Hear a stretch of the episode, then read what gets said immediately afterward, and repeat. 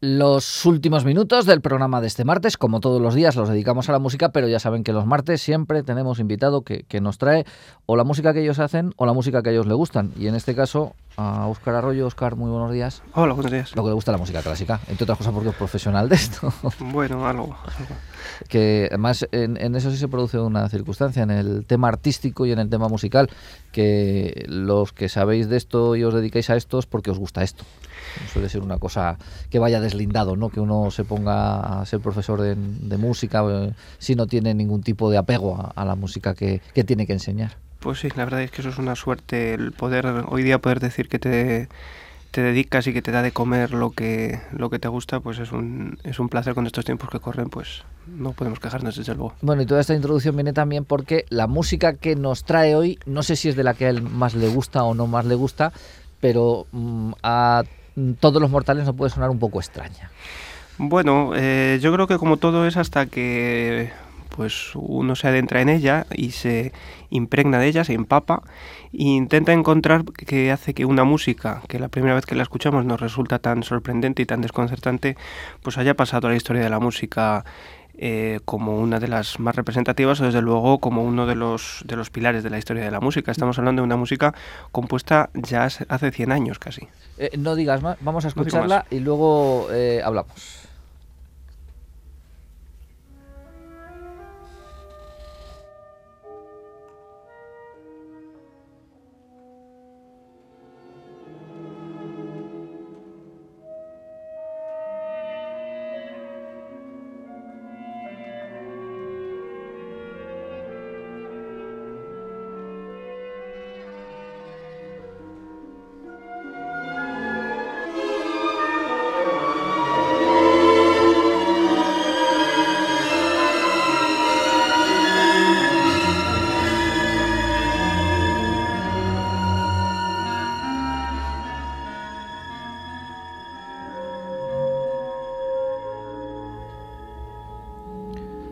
Ver, esto ni está grabado en los ensayos previos cuando todo el mundo está afinando su instrumento, ni es que cada uno se ha puesto a tocar lo que ha dado la gana y en determinados momentos han coincidido y en otros ah, no han coincidido y han sido totalmente divergentes.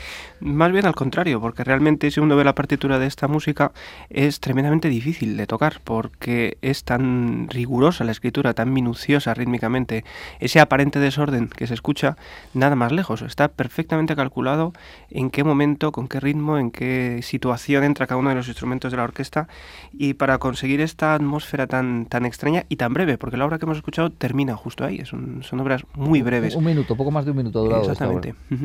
Esta, música, como algunos, pocos yo creo, pero bueno, eh, conocerán, es música de Anton Webern. Estamos hablando de un compositor austríaco perteneciente a lo que se llamó Segunda Escuela de Viena, precisamente porque eh, se, se gestó en Viena, en la Viena en la misma Viena de Beethoven, Mozart y Haydn, pero mucho tiempo después.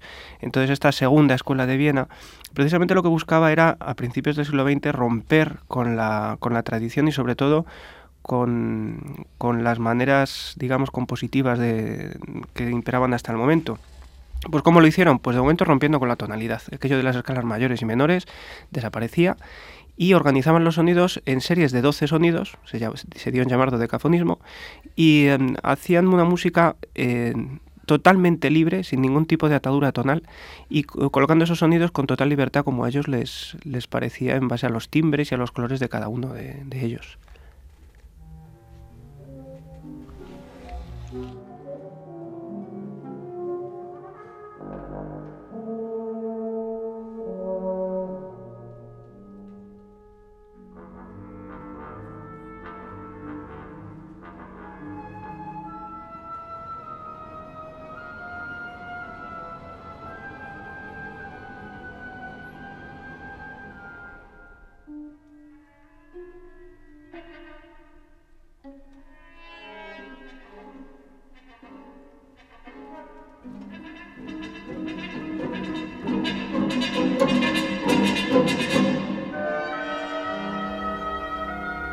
Oye, ¿qué pasó cuando esto empezó a interpretarse en los eh, grandes salas de conciertos de, Viena? Si es que se lo dejaron interpretar.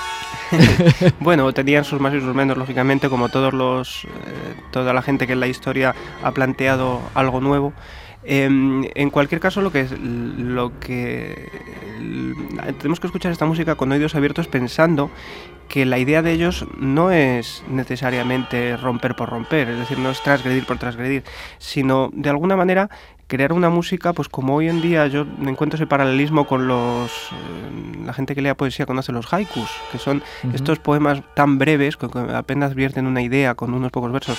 Yo creo que la idea de esta gente era similar, es decir, era, ves, esta obra acaba de terminar ahí, eh, con, una, con muy pocos elementos, eh, presentar un estado de ánimo, una sensación, como una especie de mancha de color, igual que, podría hacer un, un, pintor de la época, y, de alguna manera, claro, para eso tenían que romper con toda la tradición, porque no querían que hubiera ninguna referencia que pudiera retrotraernos al, mundo real o, a la tradición. Entonces, en ese sentido, creo que supieron muy bien integrar ese material y hoy en día compositores como Anton Weber, eh, Arnold Schoenberg, que seguramente fue el más conocido, que fue el creador de esa escuela y de este sistema dodecafónico, y, Anton, Anton Weber y Alban Berg, pues fueron tres compositores que pasaron a la historia con esos con esa valentía de, romper y de, y de crear un lenguaje musical totalmente nuevo. Desde la total ignorancia, me llama la atención una cosa, e, esta música eh, podría ser la banda sonora original de una escena, por ejemplo, de una película. Eh, eh, pero esto está compuesto antes de que el cine empezara a, utilizarse como un método de expresión artística. Pero cualquiera de esas piezas podríamos imaginarnos nosotros, no sé, pues una escena de, misterio, de tensión, en el que van dos, de repente aparece alguien. Esa, esa impresión me da.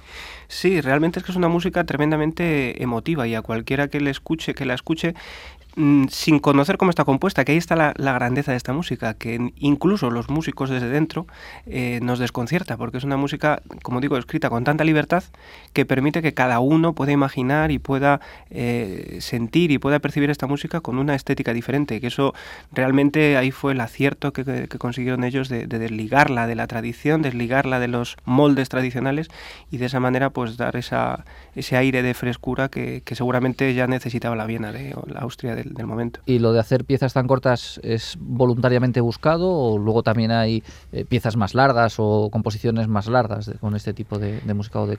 Eh, las hay también más largas, pero por cómo están concebidas es lógico que sean cortas porque eh, al no haber unas referencias tonales, unos, unos, focos tonales, unos centros en los que la música eh, vemos que la tensión resuelve en distensión, etcétera, sino que todo ello queda de una manera muy justa opuesta todo ese material, es muy difícil desarrollar una obra larga que mantenga esa tensión con estos elementos tan libres. Entonces, en eso ellos optaban más por, por obras breves, reflexiones breves, pequeñas pinceladas de color, y el resultado pues era el que este, este tipo de piezas que escuchamos. Pues si te parece, nos vamos a despedir con una pieza es un minuto, un minuto tres segundos. Va a sonar ella sola si ya no la interrumpimos para, para, aprender un poquito más de la lección que hoy hemos tenido de, de música clásica. Oscar, muchas gracias hasta, hasta, hasta el mes que viene. Muchas gracias.